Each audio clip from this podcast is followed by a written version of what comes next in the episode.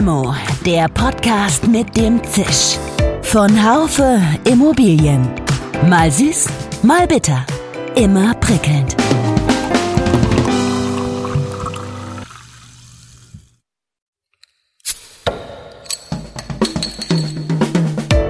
Limo, der Podcast mit dem Zisch. Von Haufe Immobilien. Mal süß, mal bitter. Immer prickelnd. Berlin wächst, pulsiert, sprüht und wartet. Auf die ersten Urteile zum Thema Mietendeckel, die irgendwann eintrudeln werden. Das Warten könnte Investoren und Bauwillige in Berlin aber ein Stück weit lähmen. Zwar betrifft der Mietendeckel vordergründig nur das Wohnen, aber die Gefahr, dass das Thema auf das zurzeit boomende Gewerbesegment ausstrahlt, ist groß. Wird der Berlin-Boom trotz Mietendeckel weitergehen?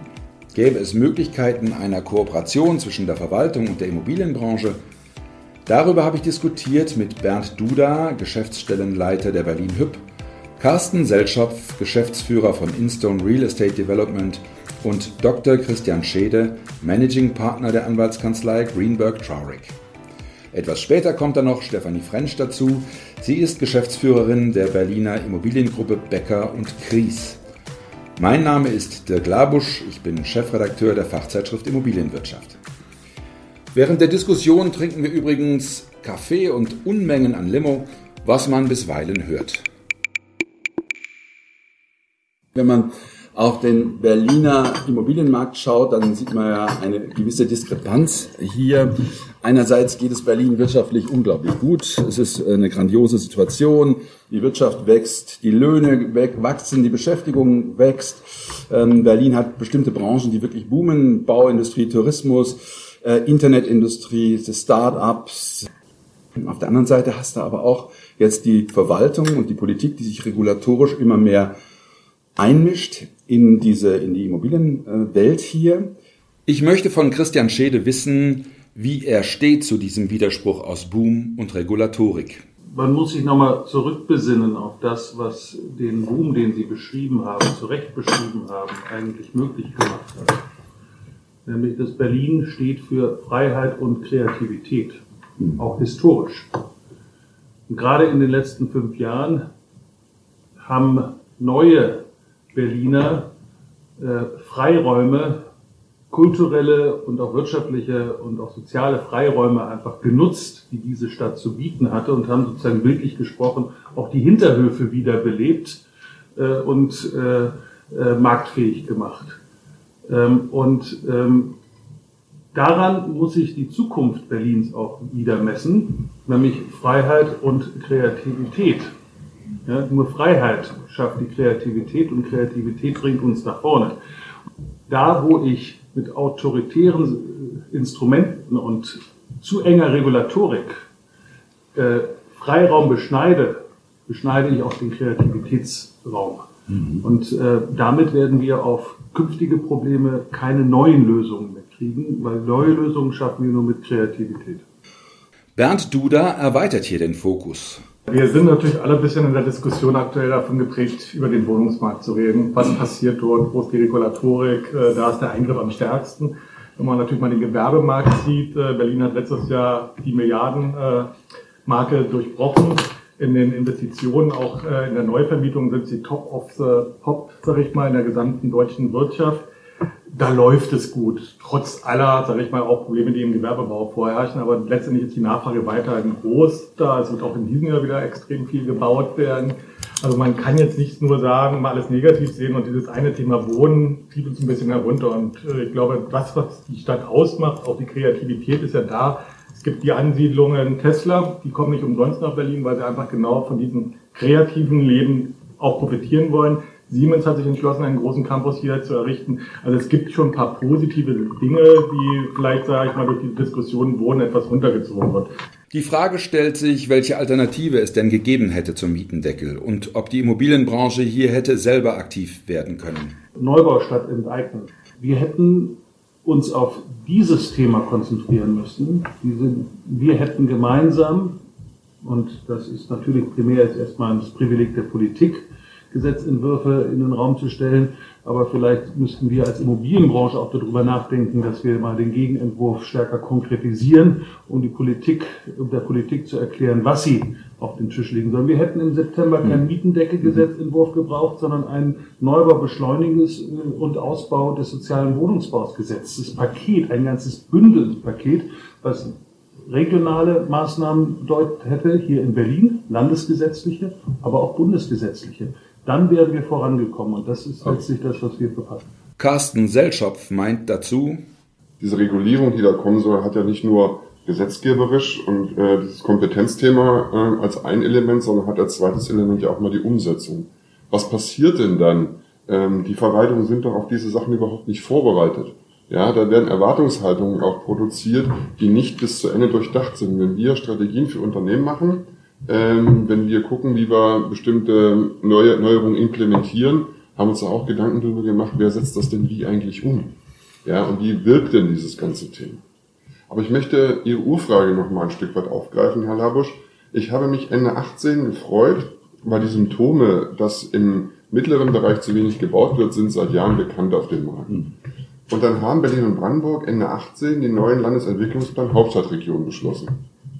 Ich habe mich gedacht, wow, das geht jetzt mal in die richtige Richtung, weil, ich verkürze das jetzt mal, wir an einer Stelle ähm, lesen konnten, dass in der Hauptstadtregion ähm, in dem sogenannten Siedlungsstern, das ist entlang der Hauptachsen ähm, öffentliche Personennahverkehr, Potenzial für 400.000 Wohnungen besteht. Und diskutiert wurde immer, dass in Berlin ähm, um die 200.000 Wohnungen plus minus fehlten bis 2030.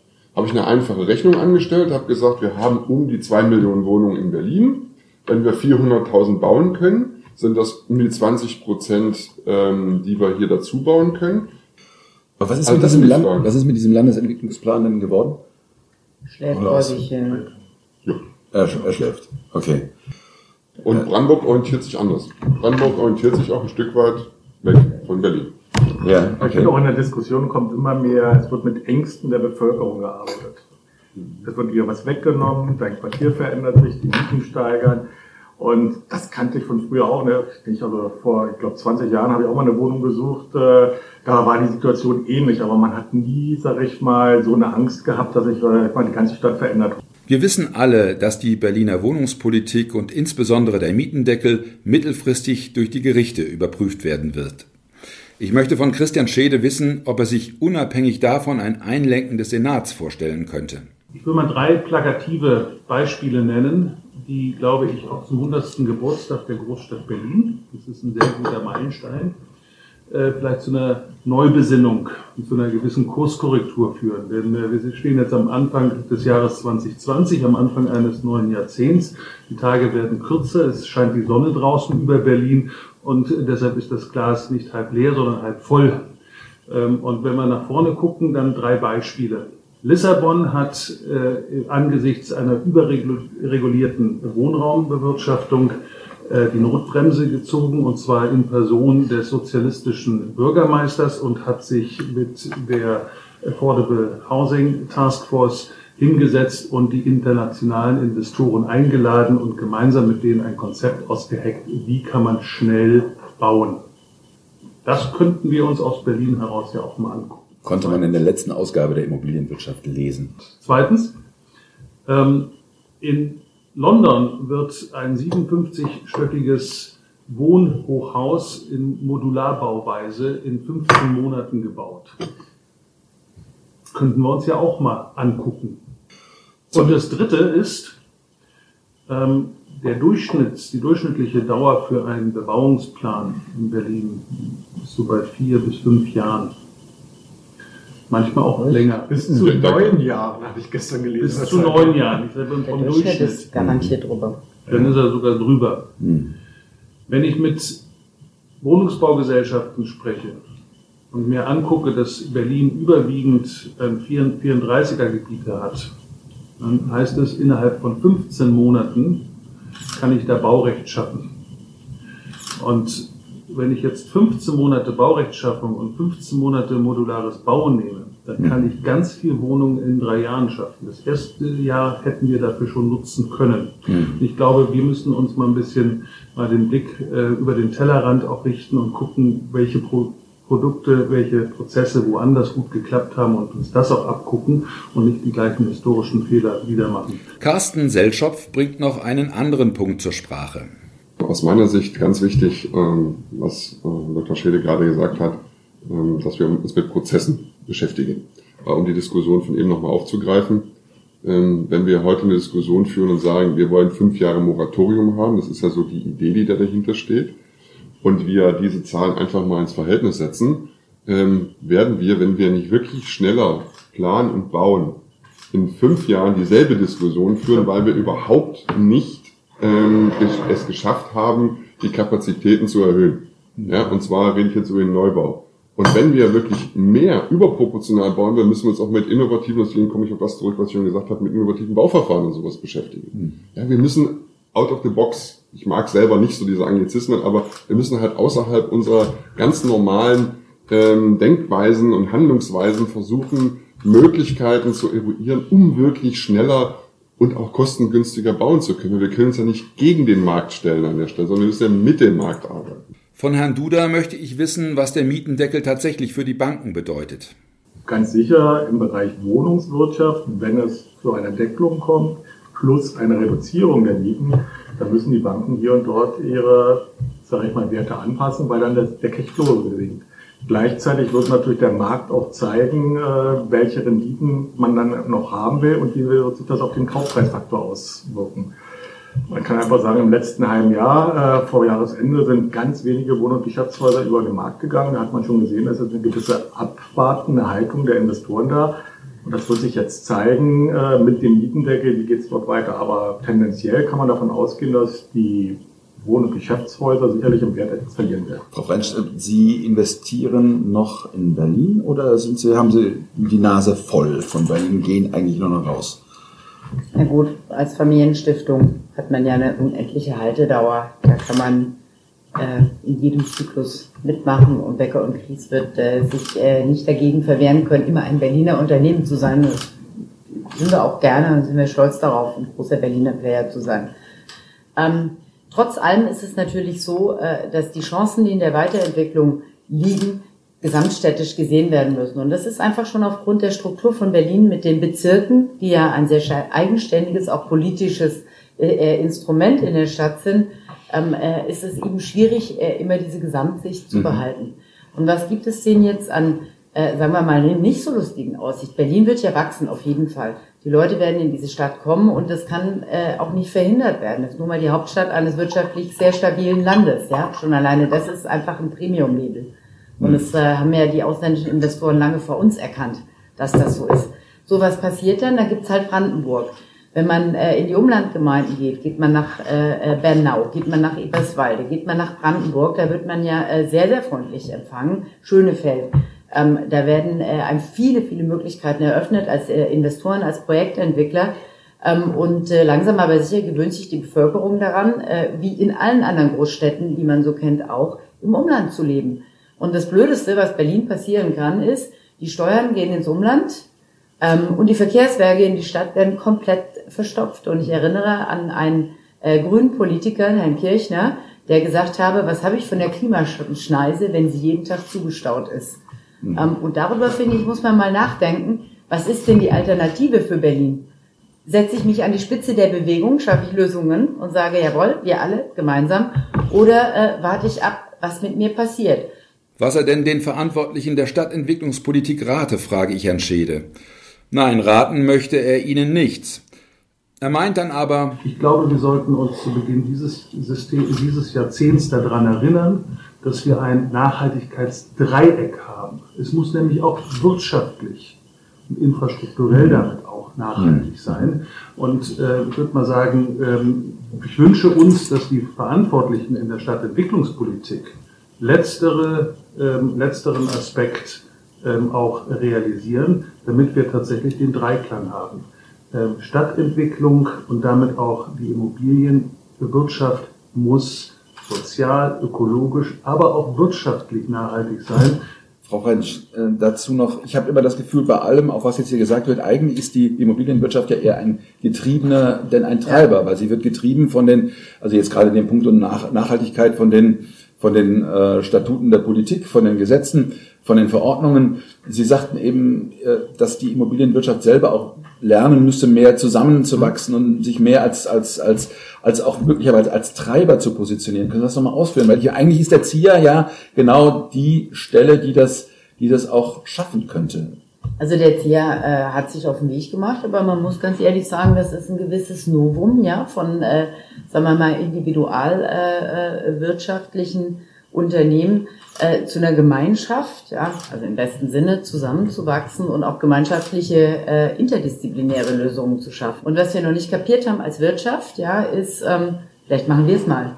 Und ich glaube, wenn wir eine Schelte an unsere eigene Branche geben dürfen, dann ist es, dass wir trotz dieser regulatorischen Diskussion, die jetzt seit einem Jahr, Herr Dr. Schede hat gesagt, gehen, nicht verstanden haben, dass wenn sie kommen, sie für jeden so schädlich sein werden, dass es viel, viel besser gewesen wäre, vor einem Jahr zu sagen, eine Selbstverpflichtung von uns allen mit gewissen Linien, die mit diesem Mietendeckel übrigens nicht abgedeckt werden können, wäre auch eine Möglichkeit, ja. Und wir kommen schon wieder in diese Diskussion, wenn wir für den gewerblichen Markt in Berlin, aber auch in anderen Großstädten keine Lösungsansätze finden. Und da richtig muss die Branche zusammenwachsen und da müssen wir auch wirklich sehen, dass wir über unseren eigenen kleinen Tellerrand hinweggehen äh, und versuchen, äh, Themen zu bündeln. Und diese Nachhaltigkeitsdiskussion auf der Finanzierungsseite zum Beispiel könnte uns sehr helfen.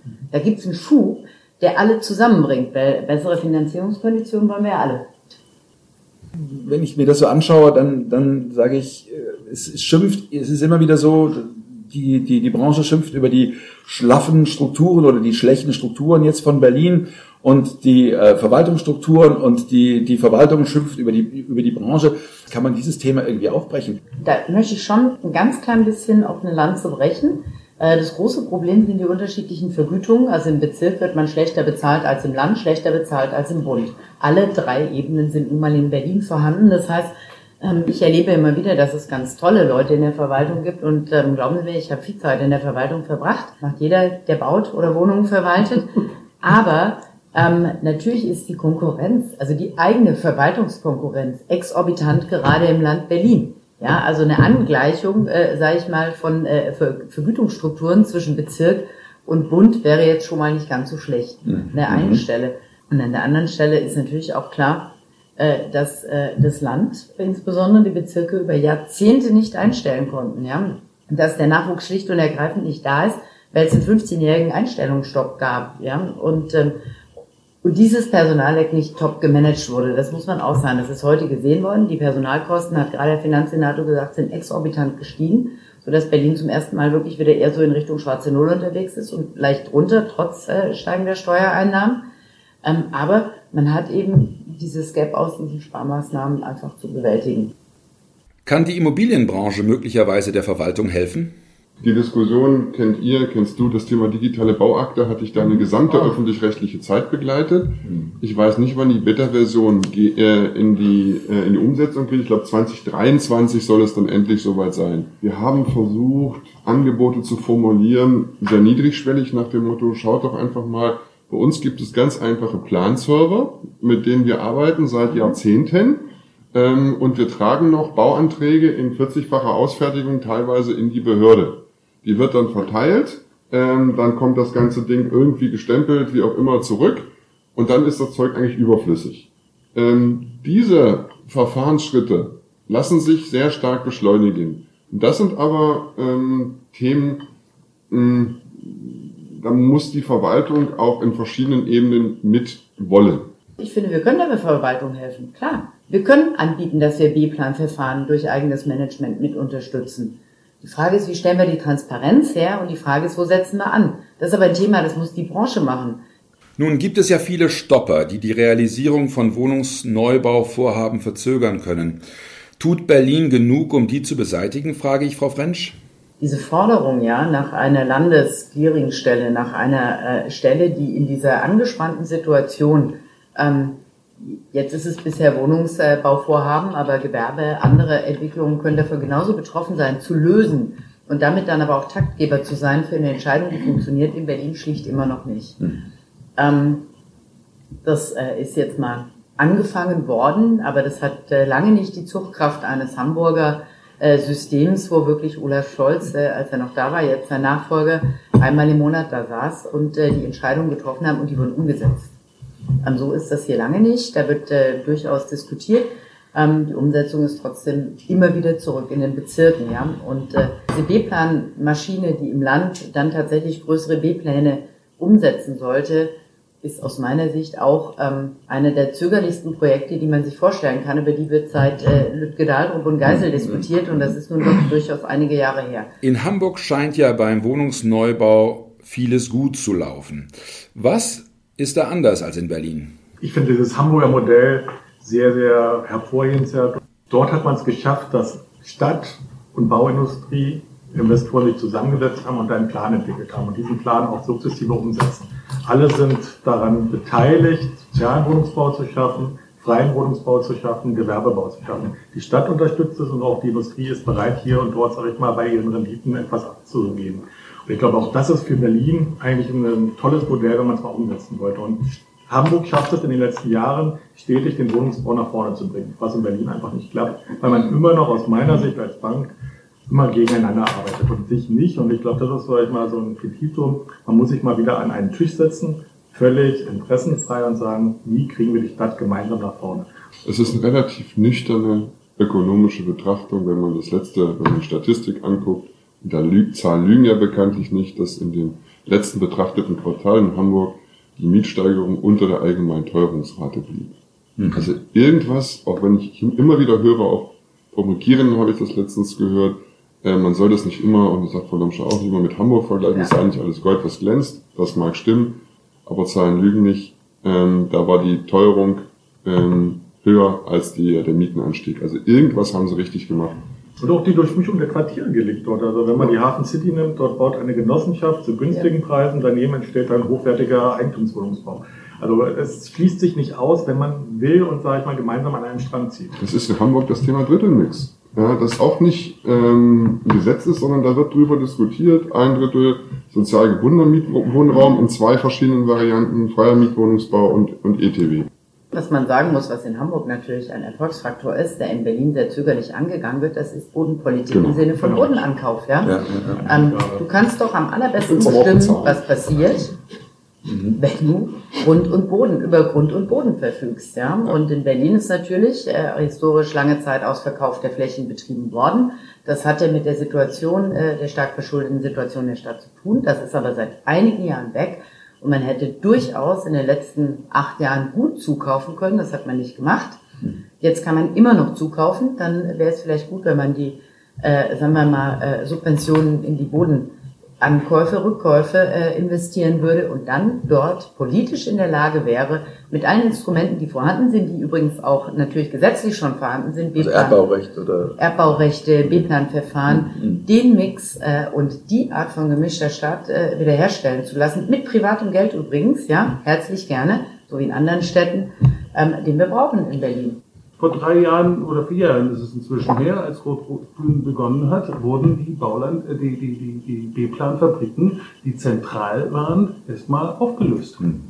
Hm. Ja? Und äh, diese, äh, das ist absurd, dass wir eine, äh, eine im Grunde genommen als zu schwerfällig erkannte, von allen Beteiligten erkannte Verwaltungsstruktur konservieren und aufrechterhalten und stattdessen uns auf das Gebiet stürzen, wie wir Freiheitsrechte und die privaten Freiheitsräume einschränken.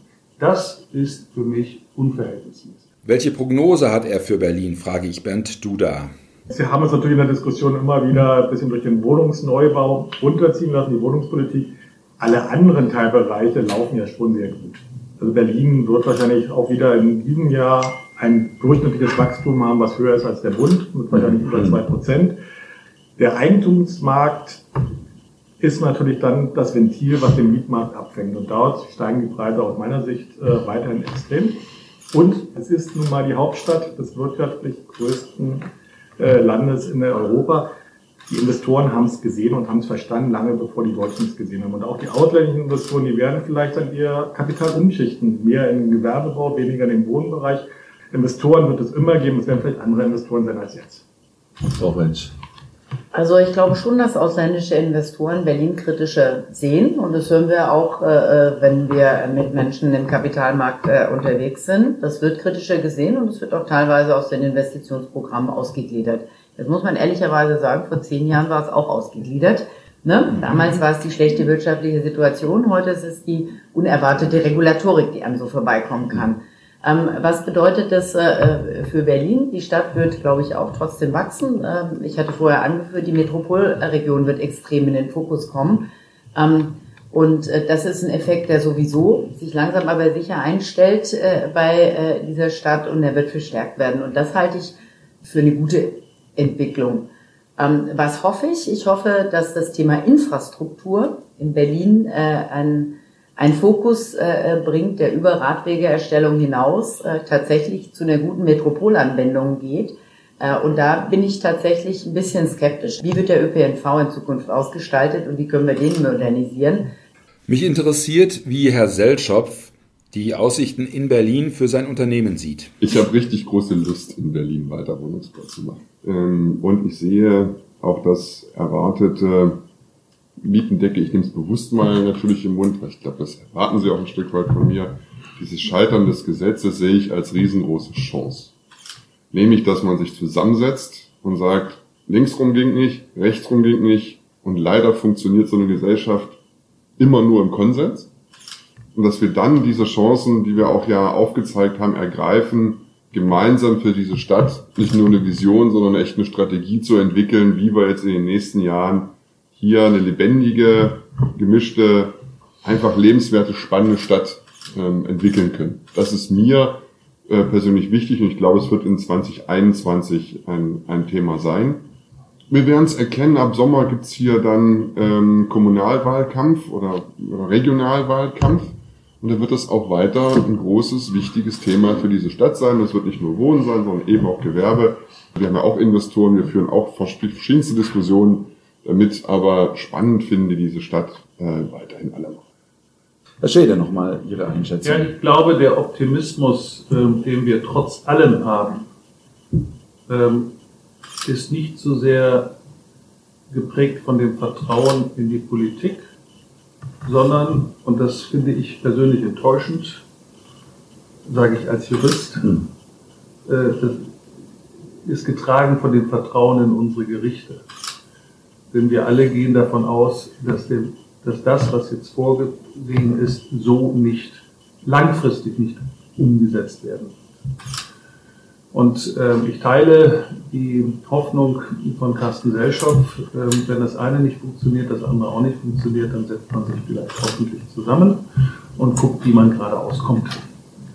Ähm, gleichwohl ist es so, dass äh, Berlin an Attraktivität verloren hat. Wurde ich in den letzten Jahren im Ausland, egal ob im europäischen Ausland oder in Nordamerika oder Asien, gefragt, wie geht's eurem Flughafen, werde ich jetzt gefragt, warum wird der Sozialismus wieder eingeführt?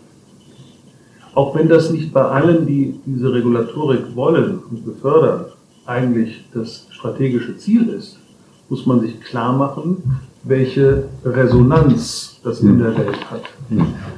Und es gibt sehr viele, die ganz klar gesagt haben, Berlin und insbesondere Immobilien, da gehen wir nicht mehr rein.